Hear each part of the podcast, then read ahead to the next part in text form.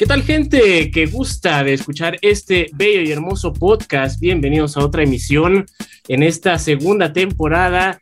Eh, es el 27 me parece. Wow, ya, ya llevamos bastante en esto y qué bonito. Y para esta ocasión pues tenemos muchas sorpresas, en particular un poco más de lo que viene siendo series y eh, cómics, pero bueno, para saber de qué rayos estoy hablando, quédense porque esto apenas empieza. Los nerds llegaron ya. Videojuegos, películas, cómics y mucho más. Esto es Default, el podcast geek de Reporte Índigo. Entra. Seguimos presentes, seguimos con Hip pero seguimos aquí en Default, el podcast geek de Reporte Índigo. Mi nombre es José Saucedo. Y en esta edición especial, porque es más nerda que geek, la verdad, vamos a estar hablando de muchos cómics, de muchos anuncios y de muchos chismes. Pero antes, vamos a empezar con nuestro Resident Gamer, Iván Cardoso. Hola, ¿qué tal? Un gusto estar aquí otra vez. Sigo con esta analogía de que somos un, un, RPG y seguimos ahí tullidos todos los personajes, pero seguimos, ¿no? Aquí estamos con gusto. Otro sabadito más. Así es. ¿Y cómo estás, Neri? ¿Qué tal? Es un gusto estar de regreso una semana más en Default. Eh, y sí, digo, el, el, la party ahí se está medio cayendo un poquito, pero con muchísimo ánimo y eso es lo que importa, ¿no? Así es, y en esta edición especial tenemos dos grandes invitados. El primero es también nuestro comiquero de casa, el señor Enrique Garza. ¿Qué tal? Eh, espero estén teniendo un excelente día, sea el que sea, donde tuvieron a bien llegar a este podcast. Y yo muy, muy feliz de volver a compartir micrófonos con este equipazo tan rifado de Índigo. Muchísimas gracias por la invitación. Y también de regreso tenemos a el Comic Fan, Fernando Salgado. ¿Qué tal? ¿Cómo están amigos? Gracias por la invitación. Gracias por acordarse de este ñoño que anda perdido por el mundo. Y bueno, pues para comenzar vamos a hablar pues con qué estuvieron jugando o viendo esta semana. Dímelo, ¿qué, qué, qué estuviste armando, Iván?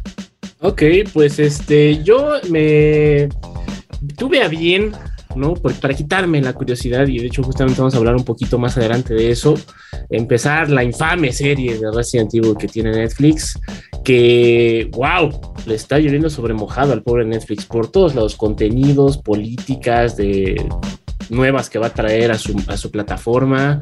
Pero pues en eso he andado en los videojuegos. Eh, este fin de semana estoy, estoy todavía probando eh, un juego, es un simulador que está en, en, Game Pass. Que es este. Ay, se me fue el nombre en este momento. Pero básicamente es como de tener tu propia lavandería o algo así. Está, el está Power curioso. Wash. El Power Wash Simulator, que es un juego de Square Enix. Exactamente, ese mero. Y eso, y eso no entiendo qué es lo que pasó. Y, pero bueno, pues está raro. Y el, el, que tú tienes que es una manguera de esas de potencia y tienes que limpiar lo que se te ponga enfrente. ¿Por qué no? ¿Por qué? Porque se puede. Es Goti, es Goti. Yo no sé, ¿tú qué has estado jugando, Neri? Esta semana me tocó jugar eh, Evil Dead. Evil Dead que está estrenando una expansión. Este, de hecho, yo creo que a estas alturas que están escuchando el podcast ya pueden eh, visitar mi reseña eh, en, escrita en el portal de Reporte Índigo. Pero en general es muy divertido. Yo, yo la verdad no esperaba mucho. Creo que no, no había visto el ruido suficiente de, de este juego. Eh, y creí que lo iba a opacar mucho el famosísimo Dead by Daylight, ¿no? Pero me llevé una grata sorpresa. Mm, sí, entonces Evil Dead y también ya empecé eh, Resident Evil. Oh Dios, eh, de esas videollamadas por. Ahorita, ahorita ya vamos, ahorita hablamos sobre la fantástica serie del huésped maldito. Pero dime, este Kike, ¿tú qué estuviste jugando?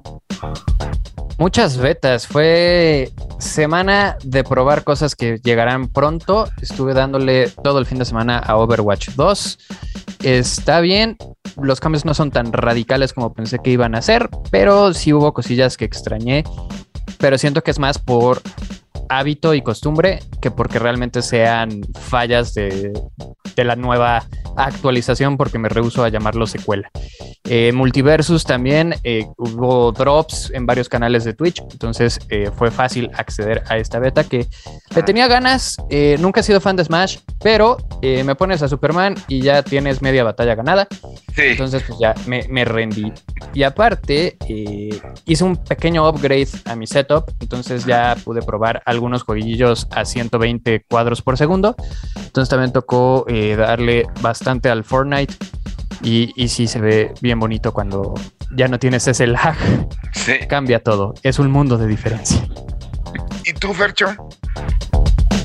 Yo estuve jugando este Stray, le di, jugué el Metal Gear de PlayStation 1, el primerito, Ajá. el Solid, y pues me aventé Resident Evil, que a mí sí me gustó la serie. Ahorita, ahorita les ¿Por platico qué? por qué. ¿Por Hay ¿Qué te tiro, hay gustó? No, no. tiro. No, no, no, ¿Eh? pero por... tiro. A ver, explícanos de la manera más clara, bonita y objetiva por Eso no tiene explicación. te gustó la serie Resident Evil, porque para lo que he visto, solo a ti y a Rotten Tomatoes. Y Rotten Por- Tomatoes se nota a leguas que esas notas están, por lo menos alguien está influenciando demasiado. Ah, sí, se notan las notas pagadas, pero pues, Sí. a mí no me pagan. Ojalá me pagaran. Este, pero no, es, es, es, es que es una muy buena comedia. Ya sabes, es una broma de lo que es Resident Evil. Entonces, pues ya cuando lo ves de ese punto gracioso, pues hasta la aparición sorpresa de Blade ahí es, es, es agradable. Ya sabes. No sé, si- no sé si puedes eh, defender una, un contenido con comedia involuntaria, pero Eh, bueno, yo, Pues- yo sí voy a, voy a darle un poquito de puntos en ese sentido porque, bueno, admitámoslo, digo, la, la historia de Resident Evil es entretenida, pero Sí. así que diga que para tomarse muy en serio, pues tampoco. No, o sea, es que eso no es el. ese no es No, el- pero, pero A es ver, que Resident espérame. Evil tal cual, tal cual es, es, es una broma, la, la No serie importa. del juego en general. No y la importa. serie también es Claro, una broma la que se burla. Sí, sí, sí. Entonces, A ver, a tratar, ver, de, tratar de abordar Resident Evil como algo serio se me hace algo muy pues, tonto, No, es que esa es una falacia de apreciación muy fuerte. Pero dejamos que hable Saucedo. No, pues es que mira, yo siempre he sentido que las películas, digo, Resident Evil, desde su origen, está muy inspirado en las películas de serie B. Sí. Eso es por un lado. Por otro no. lado, este, sí, no, o sea, digo, a final de cuentas, Es más remake de Sweet Home que otra cosa, pero sí, no, pero a, a final de cuentas tienes malas actuaciones, malos guiones, mal desmadre, todo eso. El, ju- el juego de miedo era bueno, era de terror. Hay toda una generación que saltó con un perro por culpa de un perro que se mete por una ventana. Pero el gran problema que yo siento que tiene Out Resident Evil como marca es que tú ya esperas ver algo terrorífico, impactante, con una na- narrativa que envuelva personajes con los que pues han crecido toda una, gen- toda una generación. no necesariamente, y prueba de eso es el éxito que tuvo Resident 7. Aquí. Sí. eh, no, no, no, estamos hablando, estamos hablando en adaptación a medios. No, es no, que o es sea, lo mismo. eh, a ver, ¿por porque qué? también las películas de Alice funcionaron. O sea, en taquilla Ah, no. funcionaron. Sí, sí, sí funcionaron. Y en clases de cine como ejemplo de lo que no se debe de hacer también. Pero Ajá. este recaudaron dinero. Ya si, Ujú. si queremos entrar al tema de lleno, pues le, le empezamos a dar. Ajá. Pero ahora sí que. No, pues es que espero sí. la- Pero haz de Ya, cuenta. ya, ya, ya, ya. ya, ya, pues ya hace rato. Va. Este, Y ahí les va. ahorita, a ver. Esto es muy sencillo, porque el detalle aquí es Ajá. que este tipo de franquicias, no importa qué tan bueno o malo sea el material fuente, se trata de que existe el material fuente. Y Ajá. cuando estas empresas llegan, compran una IP porque quieren vender su propia idea, pero saben que su idea es tan mala que si no tuviera un nombre famoso atado a ella, nadie la compraría de inicio. Entonces lo que hacen es aprovechar una plataforma ya existente para colgarse de ella. Y podemos reírnos de Paola eh, Núñez cantando Dualipa, podemos reírnos de los efectos, podemos reírnos de que el cast de Wesker literal se predijo en un meme de internet y demás cosas, pero creo que sí ya está rayando en lo ofensivo, porque hubo fans desde el 96 que tuvieron que aguantar muchas cosas y que han mantenido la franquicia con merchandising, comprando los juegos, que cada vez les dan adaptaciones peores hechas. Welcome to Raccoon City fue posiblemente la más triste de todas porque hubo mala intención por parte del director. Literal mintió y nos vendió Steels con la recreación exacta de la fachada de la comisaría, eh, el cast con los personajes del videojuego, un Tom Hopper que sí se veía idéntico a Wesker, un Chris Redfield competente, al menos visualmente, que es el primo de Arrow, Robbie Amell. Eh, y al final cuando vimos la película, pues ni pies ni cabeza, metiendo nombres y personajes que no tienen nada que ver.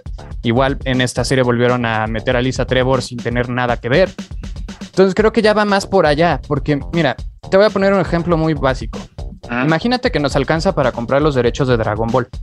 No nos alcanza, pero supongamos. Se lo compramos a, si quieres, a Toriyama o a Toei, a quien sea. Pero no podemos tener protagonista blanco. Entonces le cambiamos a Goku la etnia por negro. Y los negros tienen que estar estereotipados.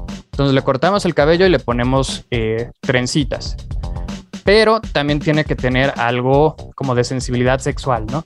Entonces ahora, en lugar de ser rival de Vegeta, va a ser el novio de Vegeta para romper estereotipos y los Saiyajines, como son conquistadores, van a ser un símil del imperialismo yanqui. ¿Podría seguirse llamando Dragon Ball? Obviamente nos haría risa, porque ya es más parodia, es como Love and Thunder. Love and Thunder es una parodia. O sea, nos quejamos durante años de Batman y Robin y nos están volviendo a dar ese tipo de adaptaciones. O sea, Love and Thunder está a un paso de tener la Bad Credit Card. Y este Netflix, eh, este Resident Evil de Netflix, tiene una secuencia de baile, tiene un musical y sus primeros tres, cuatro episodios tratan de drama adolescente en una escuela, en un barrio blanco de la alta sociedad, mientras las dos niñas veganas quieren rescatar conejos de un laboratorio. O sea, perdón, pero esto ya no es resentido. Y a mí ya sinceramente ya no me da risa. Ya es más como... Es el entretenimiento que tenemos hoy en día. No o lo básicamente es este eh, cumplir agenda, ¿no? Es que todo se ha, se ha ido hacia allá y ni siquiera es como una agenda que realmente importe, porque también es muy triste ver cómo algunos ceden ante esto pensando que estas grandes compañías realmente se preocupan por ellos, cuando solo los están explotando. Se volvieron un sector, se volvieron un producto que es medianamente mercadológicamente viable y los explotan. Entonces todo el mundo pone sus pride flags, todo el mundo pone esto, pone aquello, pero pues nada más los están explotando. No hay pues una genuina preocupación por ellos. Es que también va muy enfocado al público joven. O sea, es, como la gente que se queja ahorita de Miss Marvel, mm. que se están quejando que porque hay, están mostrando otro tipo de etnias y está enfocado a otras cosas y no tanto a los superhéroes, porque pues es la agenda de los, de los jóvenes que vende ahorita. Entonces, si te das cuenta, Resident Evil, los primeros episodios van muy enfocados a ese drama juvenil que le gusta a los niños bueno, a los teens, por así decirlo, ¿no? Yo quiero. Entonces, yo, siento que está cayendo. A ver, no, pues ya, somos millennials, ya, ya los millennials ya somos señores treintones que ya este, ya nos quejamos a la menor provocación de que le muevan a, nuestras cosas. Entonces, aceptar Resident Evil como es un drama y con este el baile musical de Paola Núñez. Sí es. no es la. No. O sea, si lo, si lo miras, encaja totalmente dentro del canon. No. Sí, cambiaron a los personajes. Sí, sí, encaja, claro. No puede encajar en el canon por el puro Wesker. Por eso, porque toma una bifurcación. Ya no sigue los eventos del 6. Te lo explican, te lo quieren arreglar así, tal cual. No, sigue los eventos del 6, del 5 y del 6, sigue. No. Es, es, sí lo es. No, porque están en Sudáfrica y no mencionan a Excela. Pero hacen, hacen, hacen la referencia. Un, cambio.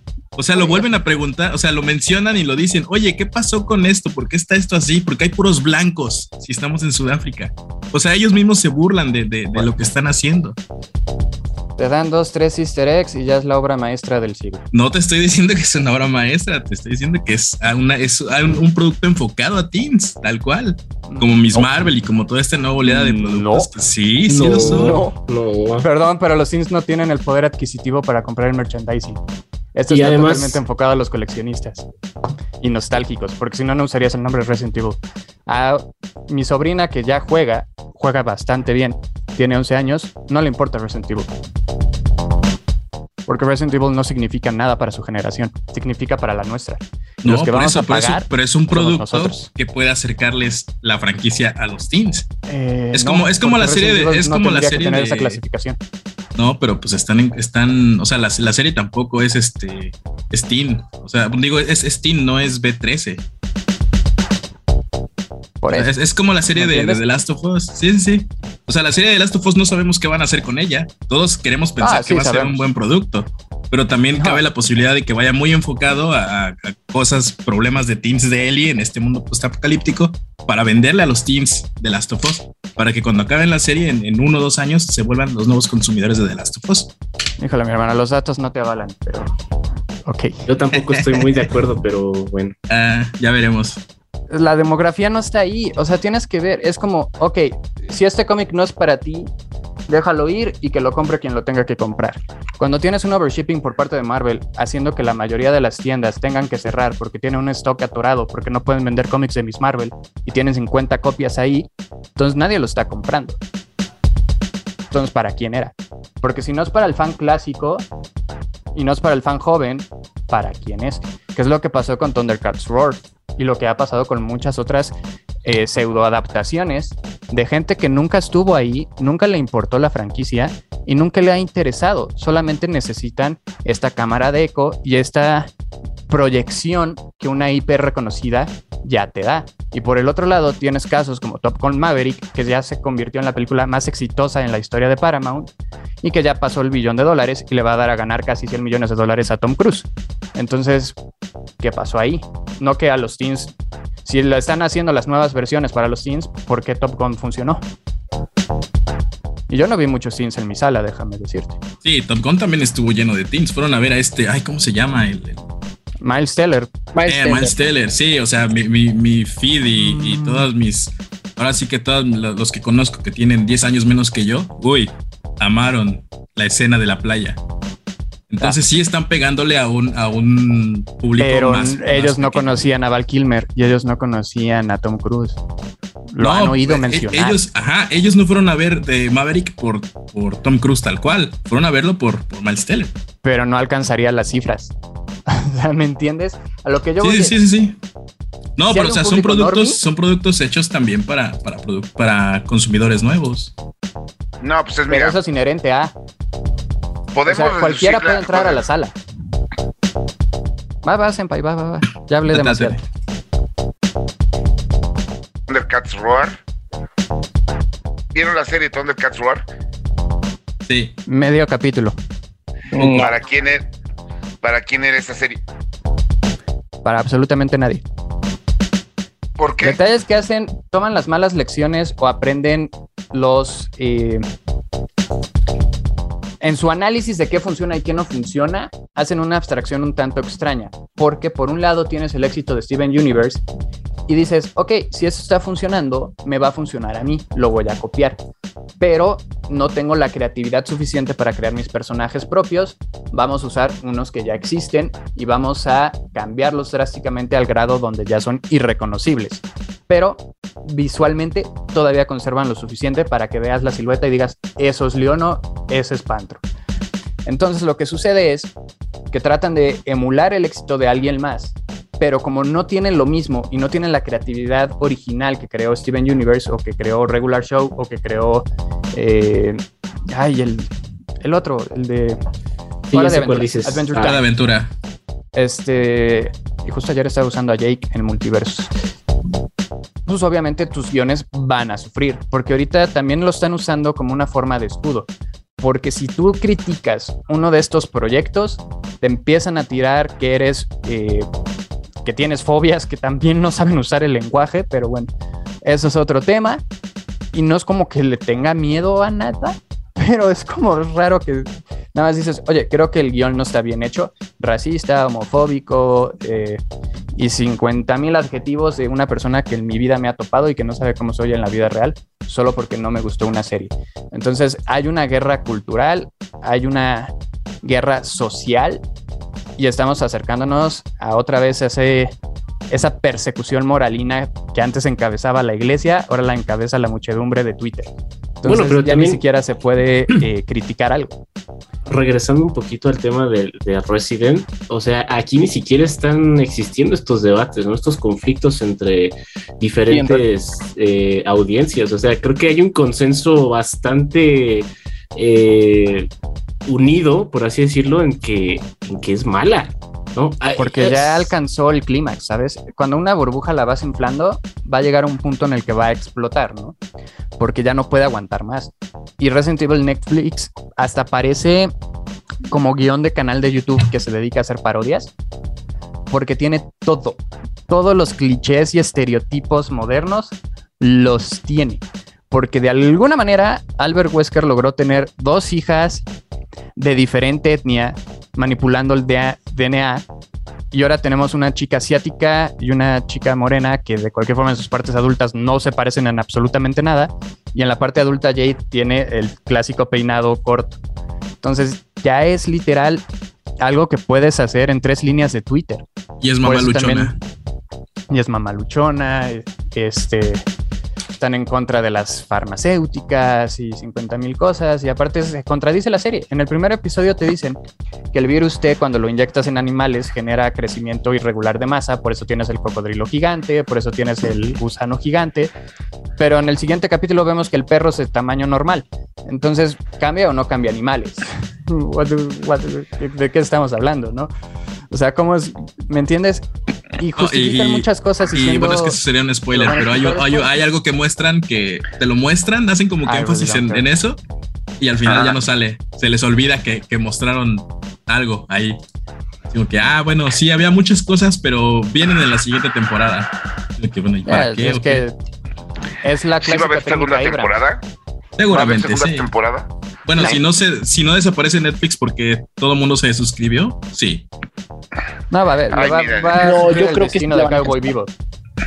¿Eh? ¿Qué pasó? Le va a pasar lo mismo que a Cowboy.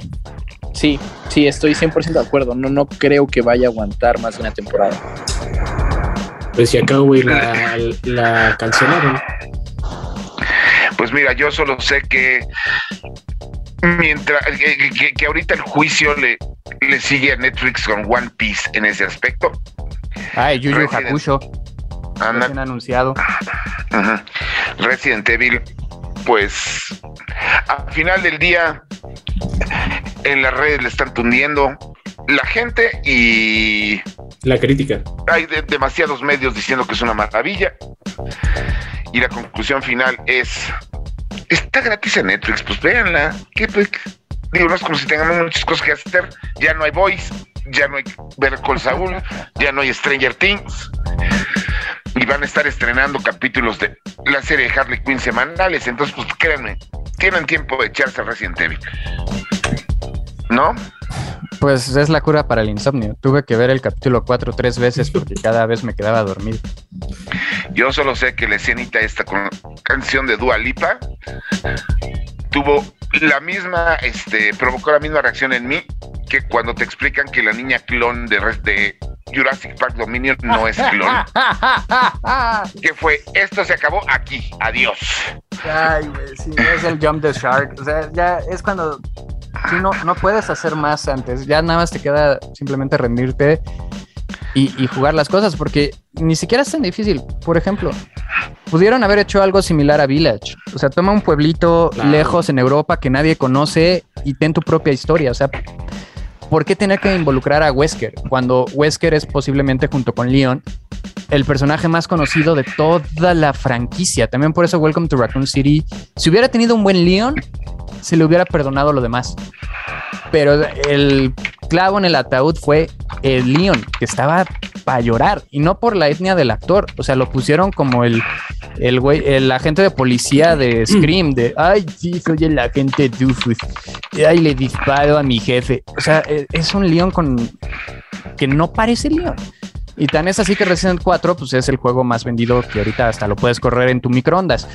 Y ya viene el remake. Entonces es como tú no puedes traicionar a Leon y a Wesker. Son los dos pilares de Resident Evil. Pues mira, al final del día, bueno, también tienes que considerar a Chris Redfield. Nah. Sí, Chris, Perdió Chris- su fama. Chris, Red- Chris Redfield y Leon Kennedy son el Pedro Infante y el Jorge Negrete de, de Resident Evil. Mira, yo solo sé que en ninguna versión live action me han dado a Chris pegándole una piedra, entonces eso no me complace. Y sí No, pues debería. para eso es que eso lo vamos a ver en algún momento en alguna otra película o adaptación. Por ahora Resident Evil, pues No, no. véanla. Si pueden hacer si pueden ver Miss Marvel, véanla para que no se sienta mal. Y este. Una Y pues, clasecita de historia de la India, no estaría mal. Ándale. Ah, pero prefiero pues- ver este. De hecho, hay un cómic muy bueno que escribió Grant, Morrison que se llama Avatarex, Ajá. que habla sobre los ciclos de resurrección de, de la India. O vean este videos sobre Shaka de Virgo, que también tiene mucha influencia budista. Cualquier cosa es mejor que Miss Marvel. La verdad es que esa serie no tiene. Ah, es cierto. Hablando de Shaka de Virgo. Ay, no. Pero eso No, lo es el vamos más a hacer en el- no, no, no, no, no. Eso lo vamos a hacer en el siguiente bloque. Ahorita nos vamos Saga. con la ándale, con la reseña de As Dusk Falls, que es un lanzamiento que un importante que tuvo la gente de Microsoft en sus consolas y servicios. Y regresamos. Reseñas.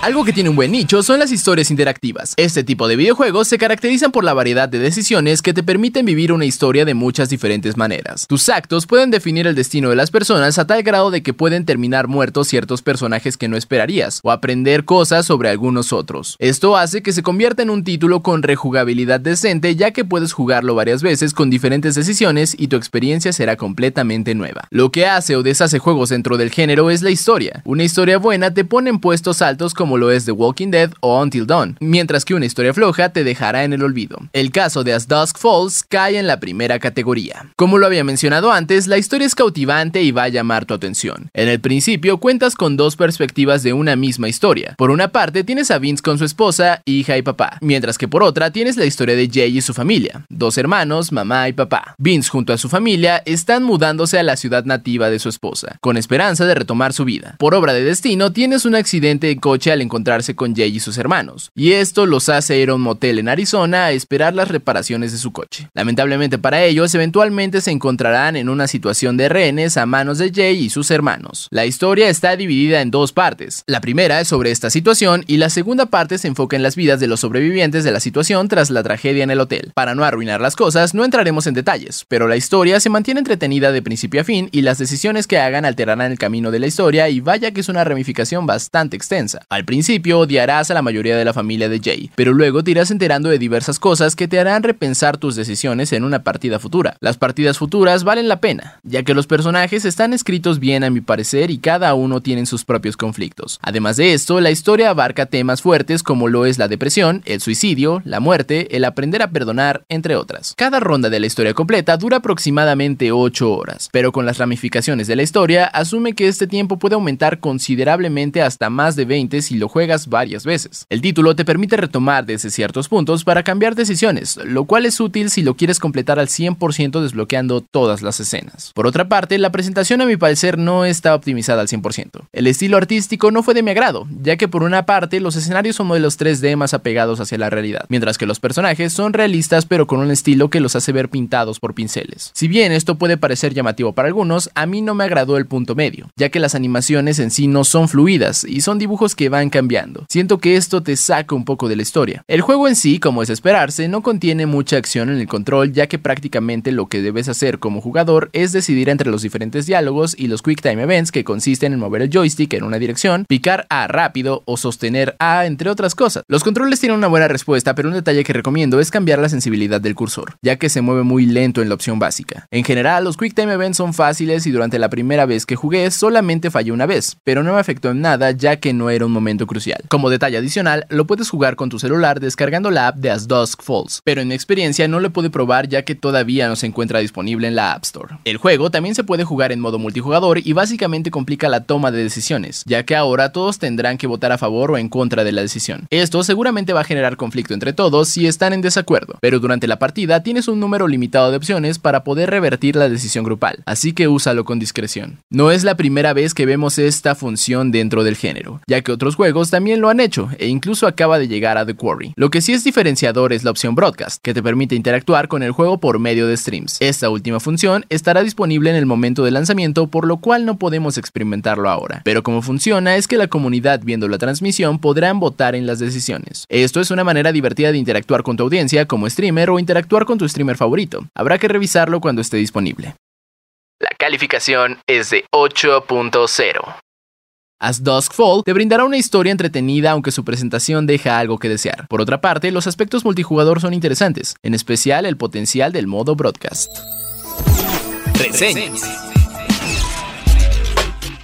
Y después de tanta polémica eh, y debates, pues bueno, hay que, hay que seguir echando chismecito. Y es que este fin de semana, bueno, de hecho el día de hoy, que si están escuchando el podcast, el día de su lanzamiento, ya eh, se está celebrando, se está llevando a cabo la Comic Con. Y bueno, no, no por nada tenemos a estos invitados de lujo que nos van a platicar de por qué debemos fanear la Comic Con, qué, qué podemos esperar de este Comic Con, qué, qué vamos a ver, muchachos o más bien antes de empezar con qué es la Comic Con, Fer. La Comic Con, ah, mira, la Comic Con es este evento que antes solía ñoño, a virginidad y a cosas este, nerds, cómics, eh, un poco de videojuegos, porque antes no había tantos, que se lleva a cabo en San Diego cada año. Ya, ya hacen también la WonderCon ahí también y otro tipo de proyectos. Pero pues, eh, oye, fíjate que el dato curioso que nos comentabas antes de entrar al aire yo no sabía, yo sí pensaba que era el evento más, más grande de cómics a nivel eh, mundial y resulta que no, que es el tercero. Entonces, Así es, tenemos. Ajá, sí, Dandy. No, pues que tenemos. La más grande es una convención que se hace en dos partes. En Japón, que es de puro mangaka independiente, que reúne casi un millón de personas, que es como el doble o triple de lo que se reúne con una Comic Con, pero de este lado del charco, en Occidente, pues la más grande viene siendo primero la Comic Con de San Diego, después la Comic Con de Nueva York. La segunda convención más grande es la que se llama Japan Expo, que se hace en Francia, y la tercera, pues obviamente se hace en Tokio. Pero bueno, regresamos. La Comic Con empezó como una reunión de fans de cómics en un en el sótano de la garage de la casa de un amigo en San Diego hace cuántos años, como unos 25. No, no, em, empezó, empezó en Detroit. Empezó en Detroit en los, en los 60 en la casa de este compa que no me acuerdo cómo se llama. Y ahí lo estuvo haciendo eh, de manera periódica hasta que a mediados de los 70 se mudó a San Diego. Y ya en San Diego me dijo, pues ya estoy aquí, vamos a replicar lo que hacía yo en Detroit. Entonces ahí comenzó a hacer la, la, la Comic Con. Obviamente no lo hacía en el centro de convenciones, hacía eh, algunos juegos más pequeños, rentaba que cuartitos de hotel, que rentaba eh, salitas de convenciones de hoteles, hasta que el evento comenzó a crecer. Secta style. Rentando sí, así salón de, fiestas del hotel. Sí, así tal cual, rentando salones de fiestas en, en Ahí empezaron los furros también, ¿no? En Yo los creo 80 que sí. se juntaban para hacer un fanzine de, de, furros y creo que sí se desprendió de, de una Comic Con. Pues es que como que todos los eventos grandes, o bueno, varios eventos grandes de fans han, pululado, ¿no? Pues así nació el Evo en su momento. Sí, también. Mira, de echar retas en la Plaza. No, y ahora es uno de los eventos, pues en el mundo geek, y que me disculpe el E3 y el Consumer Electronic Show, pero en el mundo geek no hay evento más influyente, al menos de manera comercial, que la Comic Con de San Diego. Sí, pero es por una razón muy en específico. ¿Qué es? Las películas. Lo que sucedió, y esta es una de las ironías más grandes de la vida. no sé si sea ironía, pero es uno de esos datos que dices, oh, qué buen dato para empezar una conversación. Este, cuando se lanzó Crepúsculo, anunciaron para el Hall H, que es como el salón principal de San Diego Comic Con, donde se hacían los anuncios más importantes, que iban a estar eh, el elenco, dígase nuestro nuevo Batman, el Robert Pattinson, que así le decimos de cariño, eh, Taylor Lautner y el robot que parece ser humano, Kristen Stewart. Entonces, todo el fervor, ahí sí fue para teens, para que veas, ahí sí se lanzaron todos los adolescentes del mundo a ver al Team Edward y Team Jacob. Ahí empezó el hashtag Team Edward, Team Jacob que se volvió parte de la cultura pop y se usaba en 50 mil conversaciones y se abarrotó el jolache. Entonces ahí empezó esta larga tradición de empezar a llevar a Hollywood y se convirtió más en una convención de Hollywood donde tú puedes entrar a cualquier panel, ¿no? El panel de las tortugas ninja, el panel de X o Y, pero entrar al Hall H tienes que llegar una semana antes y ponerte a acampar para pronto porque ya van todas las celebridades, ¿no? Y tenemos este famoso momento de Tom Hiddleston callando a la audiencia en su traje de Loki.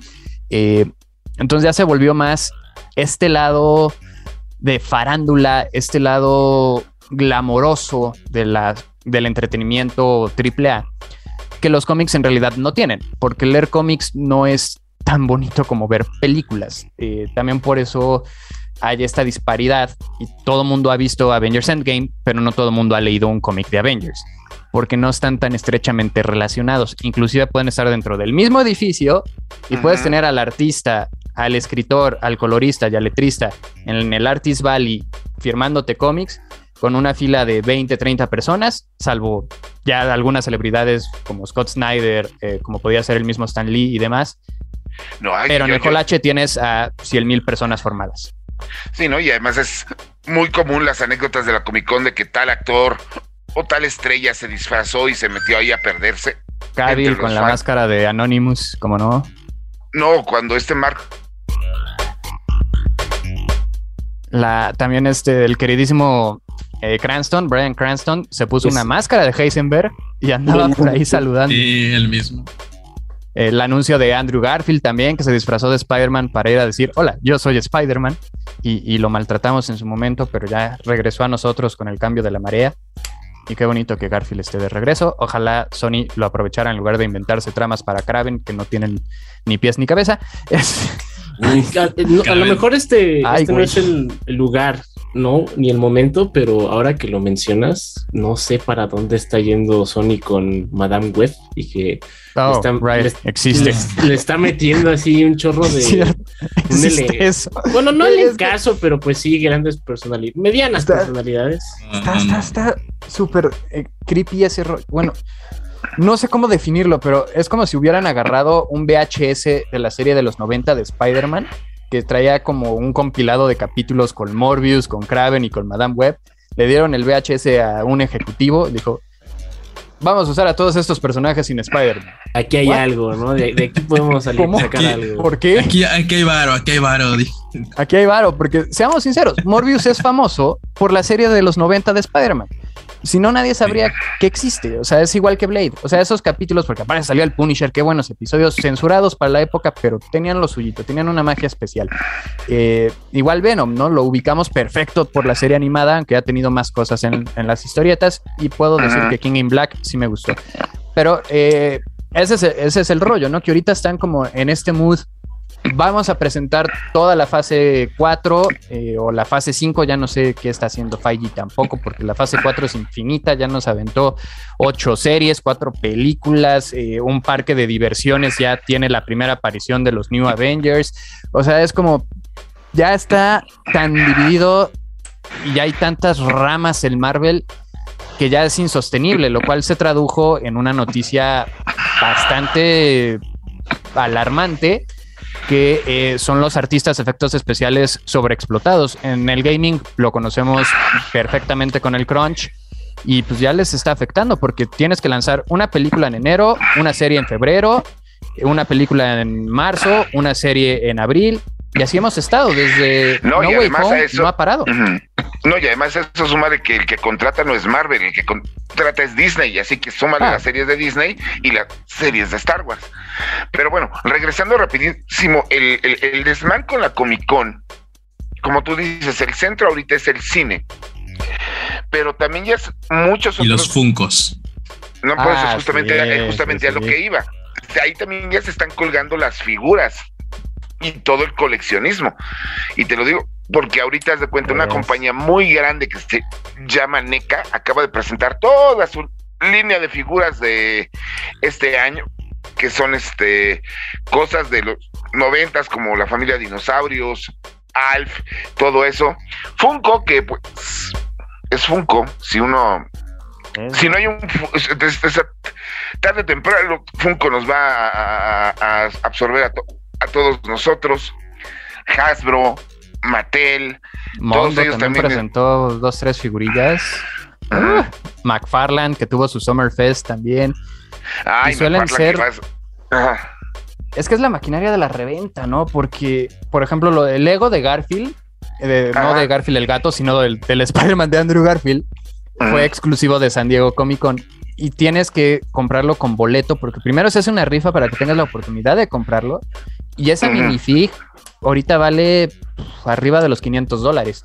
Ah, sí. Entonces ya se, se vuelven como estos santos griales que ni siquiera sé si la gente realmente les importa Lego, pero la idea de tener algo que estuvo en la San Diego y que es exclusivo y numerado los trastorna y se hace una reventa, pero bárbara. Sí, yo tengo un problema muy grande con, con Comic Con porque hace un tiempo que no había figuras de Scott Pilgrim. La única cosa oficial que había eran los. Funkos y solo eran exclusivos de Comic Con. Entonces, hasta la fecha solo he conseguido el paquete que ni siquiera son Funkos, son este vinyl toys de, de- digo, no son pop, son vinil. Son los únicos que he conseguido de Scott Pilgrim y para acabarla de molar ni siquiera tienen permiso de, de O'Malley para, para producirlos. A O'Malley, a O'Malley no le dieron ni un pesito, ni un centavo de dólar por las figuras que han vendido carísimas. Era muy a la Disney, ¿eh? Mira, eso eso es muy Disney. Yo tengo de amigos que me han hecho el grandísimo favor de ir a partirse la madre porque realmente fueron a partirse la madre por Eh, el paquete de los Funkos de los gemelos fantásticos de Ay, no. ajá, No, ajá, y y que luego- ven- Senpai, no haga eso. no, esa es una y la otra. Este Udon Udon sacó una edición del libro de arte por los 25 años de Mega Man que nada más se vendió en la Comic Con porque traía un forro diferente al que tienen en normalmente. Y un cuate literal se fue a pelear con tres personas por el último libro Sí, y, casi no, y casi no me lo traen. ¿Saben un dato muy gracioso de los Funko? Eh, cuentan como figuras de acción. Entonces hay una disputa de derechos porque los derechos de Marvel para figuras de acción lo- no, los no, tiene pero a lo que voy es, ajá.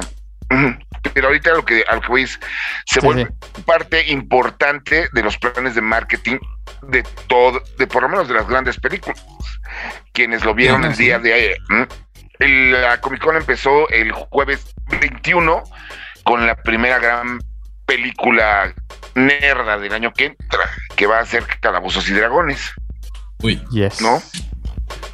Ustedes que están escuchando esto el sábado van a tener el día de hoy tres notas importantes. En primera, vamos a ver qué es desmadre trae Warner en cine, porque según esto va a haber un anuncio grande.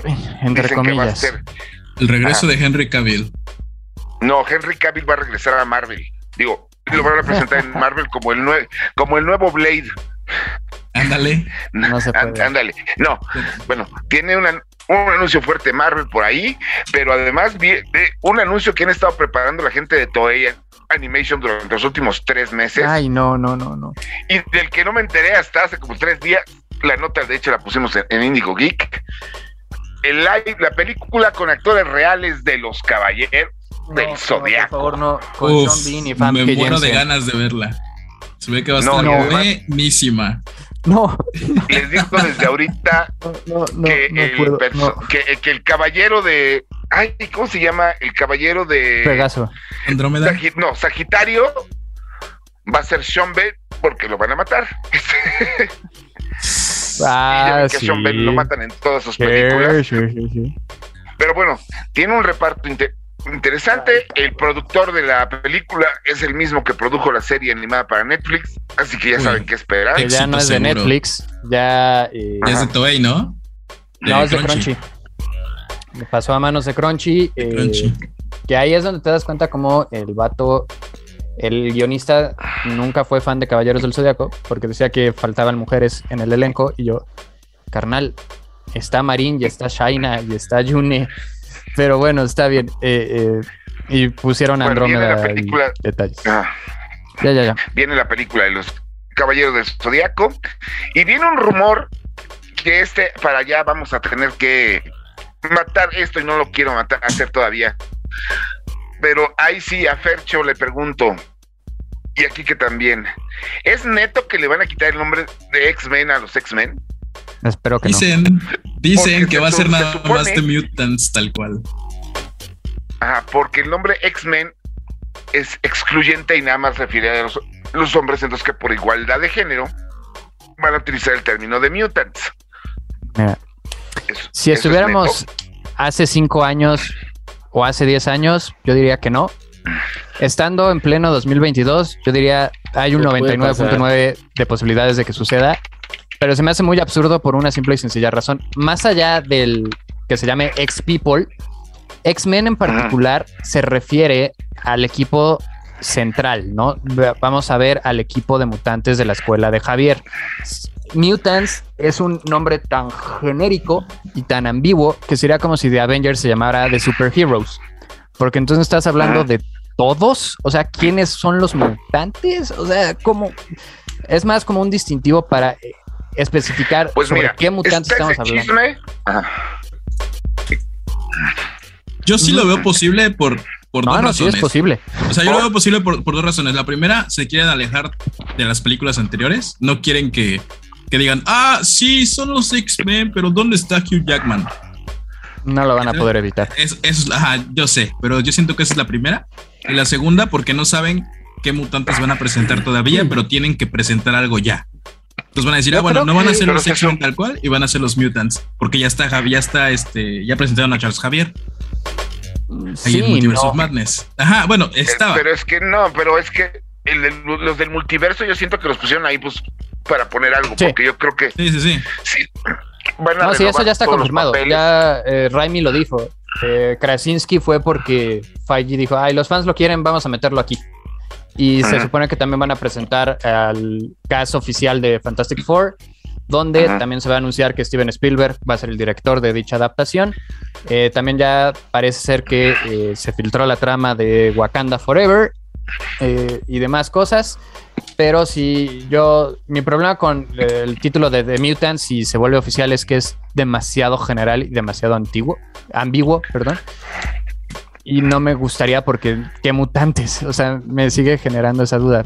También por ahí decían que Giancarlo Esposito ya había sido casteado o estaba en negociaciones para ser Xavier, lo cual sería ¿Por extraño qué? porque pues, suele hacer villanos, porque es el actor de moda. Este, pero siento que también eso cambiaría mucho de su relación con Magneto.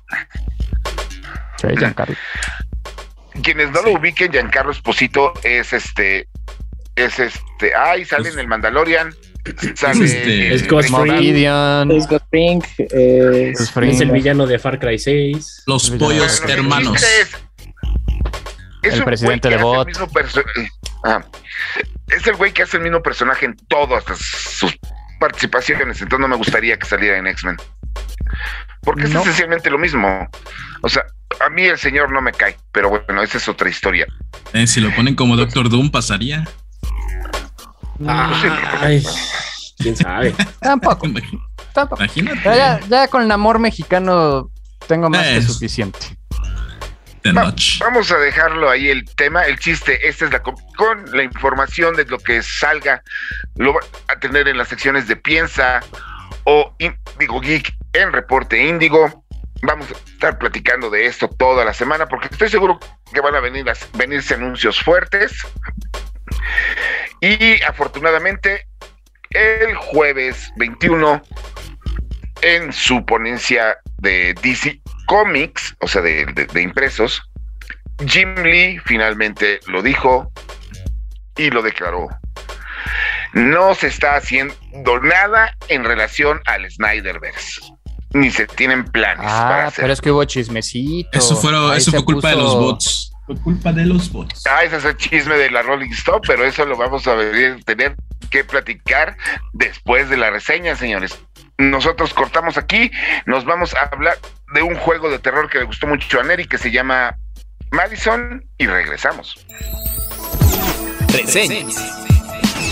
Después de varios años fuera, incluso dado por muerto, el género de terror está volviendo al ruedo, y en esta ocasión toca revisar Madison, el primer juego del estudio argentino Bloodius Games, que pretende regresar la atención al género que personalmente extrañé y que se veía perdido entre títulos de calidad muy pobre. Antes de ir con el juego, hablemos del elefante en el cuarto. Sí, Madison luce como el legendario demo PT, pasillos angostos en una casa con paredes amarillentas y cuartos poco iluminados. Es ahí donde nuestro personaje se moverá durante todo el desarrollo. ¿Es este un pobre clon de PT? Definitivamente no. No se dejen engañar por este look poco original. Una vez superemos esta barrera, nos encontraremos con un juego que plantea mecánicas interesantes y un buen primer paso para la desarrolladora. En Madison tomaremos el papel de Luca, un joven que despierta desorientado en una habitación que conecta a la casa de al lado, la cual es de sus abuelos. Afuera de esa habitación se encuentra su padre iracundo y acusándolo de cometer un acto horrible. Para mayor inmersión, el tipo de vista en el título es en primera persona. Después de este escape, lo único que tendremos como herramienta principal será una cámara instantánea, la cual cuenta con exposiciones infinitas y vaya que las vamos a necesitar. La toma de fotografía se convierte en la mecánica principal para el desarrollo de la historia. Los jugadores debemos disparar el obturador a distintos puntos de la casa para activar escenas y resolver acertijos. El inventario de nuestro personaje es limitado a 8 ítems, de los cuales por lo menos 2 no pueden ser descartados en ningún momento. Deberemos tener una buena administración de nuestro espacio, ya que de lo contrario tendremos que movernos continuamente a los pocos lugares que cuentan con cajas fuertes para hacer intercambio de objetos. Y además de quitar tiempo, son caminatas por lugares con una aura tensa y muy poco agradable de recorrer. Algo que considero que ayudó mucho a crear una atmósfera tensa en el juego es que nuestro personaje se encuentra totalmente indefenso. Luca no puede hacer nada en contra del mal que acecha la antigua casa de sus abuelos, haciendo que caminar por los largos pasillos y cuartos en total oscuridad sea realmente aterrador. Por último, el juego cuenta con constantes eventos aleatorios. De pronto, un objeto a nuestro alrededor se moverá, habrá un rechinido o incluso ya avanzado el juego, tendremos apariciones repentinas de las criaturas acompañadas de un lamento y música a todo volumen. Otro punto a favor para esta producción es su apartado de sonido. El título desde un inicio te recomienda usar audífonos debido a que emplea mucho sonido atmosférico. Particularmente recomiendo usar audífonos de diadema de la mejor calidad posible, ya que es esta característica la que pondrá la cereza a ese pastel de terror. No hubo momento en el que no me sintiera tenso. El sonido de las cuerdas increciendo cuando te acercas a una puerta o recorres son simplemente escalofriantes. Y personalmente me gustó que no hubiera un jumpscare al final de estos y solo fuera mi imaginación la que me asustara. Hablando de jumpscares, el juego es muy moderado en estos y pocas veces usa este elemento a lo largo de sus 4 horas de duración, haciendo de la experiencia algo refrescante, ya que la mayoría de los sustos serán del juego jugando con nuestra mente.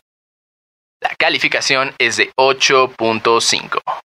Madison es un gran primer paso para su desarrolladora. Le da frescura al género al no recurrir a sustos fáciles y poco pensados. El único pero que pongo es la apariencia que aunque cuenta con buena calidad, se parecen a los mil y un clones que salieron inspirados en PT. Pero puesto en perspectiva, los aciertos le ganan a este último detalle. Los fans de los juegos de terror sin duda estarán satisfechos con esta entrega. Seguimos con el chismecito porque de verdad no podemos dejarlo afuera, tenemos que mencionarlo ahorita. ¿Y cuál es ese chismecito, Fercho? Ya fui por mi cafecito para hablar de esto. Pues salió por ahí que, ya de plano, salió por ahí que la Rolling Stone dice, cuenta y chismea, que se usaron bots y cuentas falsas para promover el hashtag de Release Snyder Cut eh, hace dos años. Sí, tiene dos años ya, ¿no? Sí. Y pues ahí se le está acusando a Zack Snyder que supuestamente él fue la mente maestra detrás de todos estos bots eh, rusos que ahora ya hablan. Sí, sí, sí. Pero a mí, a mí me causa mucho conflicto porque yo no sabía que Saucedo era un bot. Él era el principal eh, vocero, vocero de release de Snyder Cut. No, no es posible eso. Ese es el chisme. Entonces, por esta razón, Jim Lee ya tuvo que decir, no, no estamos planeando nada. Ya, y de por sí, pues casi prácticamente todos los personajes o actores que participaron en las películas de Snyder, pues ya están fuera. ¿no? Criminales O sea, prófugos de la ley. O sea, es que también es Ramiller, sí. No, se lo pero mira, muy pero en mira, serio, ¿no? yo, yo creo, yo creo que, que la gente de Hawái es muy sensible, porque Ezra Miller cuando viene a México hace los mismos relajos y nadie le dice nada. Entonces, Ah, pero- yo, siento, No, pero- yo siento, yo siento que la gente de Hawái es medio sensible. Porque aquí sí lo sientan. Ya lo escucharon aquí. le dicen, ¿cómo no, estás pues viendo, también es eso. güey. Crúzate del otro lado de la acera, carnal. Ah, ya Sí, no, se no, va- no. aquí se va a raves en la zona rosa. Allá Sí, secuestra allá anda niños se la- los lleva a su rancho, ¿no? Entonces En las es como doctores anda aventando botellas y cosas un poco así. diferente el asunto. Amber también sabemos eh, en qué anda. Eh, creo que Momoa sigue siendo buena onda, pero igual y se va a ocupar en Dune. Eh, Cavill está filmando Witcher 3. Ben Affleck anda de luna de miel. Entonces realmente ya no hay Justice League. O sea, la realidad es que todo el mundo está No, no, haciendo no, y cosas. este, ay, y no, no, no todos. Ray Fisher está Haciendo berrinche. Lo que hace Ray Fisher. es que es tuitear, pero es este, pero pues nada más, así ya. Siendo la peor versión de. Cyborg. Que ha Qué, habido feo el destino de Ray Fisher. Ray Fisher, sí. ¿Qué fue el destino de toda la Justice League, no? O sea, como Ah, Gal, Gal- equivocado. Gal Gadot lo está haciendo bien, pero Fisher. Gal Gadot- Lo está haciendo bien con cada fracaso de taquilla que tiene. Pues así que digas fracasos, fracasos no son, por algo las Ah, Red Mile no fue fracaso. Ah, bueno, tampoco hay que generalizar, pero No, no, La que no, hizo con Ryan Reynolds para Netflix con La Roca. Es Ay, otra muy buena comedia, parodia, Ay, ay. broma. No, Es La Roca haciendo La. Roca, güey. Pero, Eh, Pero esa película sí está para. Esa película sí está para Canal 7 después de la academia o como se llaman los programas. No Sí, sé. sí, sí, o sea, Pero Gadot Ah. necesita cambiar de agente ya. O sea, es como ya. no sé. Yo el papel más fijo que le tengo a, a Ga- a Gadot fue cuando se murió en una de Rápido y Furioso. Y luego nada revivió. Ah, no, ya no ha revivido. Y luego ya no revivió. Al que revivió, Pero revivió a su novio. japonés. O sea, Ah, fue a Don Ajá. Chino, sí. va a revivir, Pero vas a bueno, ver. Ya e- todo el mundo revivió en ese esa es el saga. chiste. El día de hoy, sábado 23 de julio, se vienen los noticiones de la Comic Con que vamos a estar platicando en el siguiente episodio de Default, así que es- pendientes. Por ahora nosotros ya nos vamos, pero no nos vamos sin antes dejarles una recomendación. Y mi única recomendación, empiezo, empiezo yo, es, hay una película animada allá, allá fuera del renovado universo animado de DC que se llama Linterna Verde, temen en poder. No la vean. No. Y si son fans Confirmo. de Linterna Verde, menos. Es, es Parece, horrible. parece que Linterna Verde tiene una maldición, ¿no? Como todo lo que es fuera de los cómics. Guácala. no, en, en- en las películas animadas de DC está Linterna Verde, Caballeros Esmeralda y Eh, Linterna First Verde, Flight. Primer Vuelo. Ah, y First Flight, que son de las mejores películas, no de Linterna Verde, sino de DC animadas. Y- todo yo también pondría ahí Nueva Frontera, porque tiene también un papel importante. Ah, no, no, pero esa es. Sí, pero esa es Justice League. Y New Frontier. Ah, es no, sí, porque sí, sí. Esta, es adaptación de una de las mejores novelas gráficas que se han hecho en DC. Pero, De Darwin. de, nue- de nuevo, Green Lantern, Be- Beware My Power, o témanle a la a mi poder, no la vean. La reseña ya está en Indigo Geek y también en nuestro podcast de Geek Week. Y hay video. Ah. ¿Tu recomendación es, Neri? Ah, particularmente esta semana recomiendo ver el Cold Soul porque, ah, cómo nos rompió el corazón ese último episodio.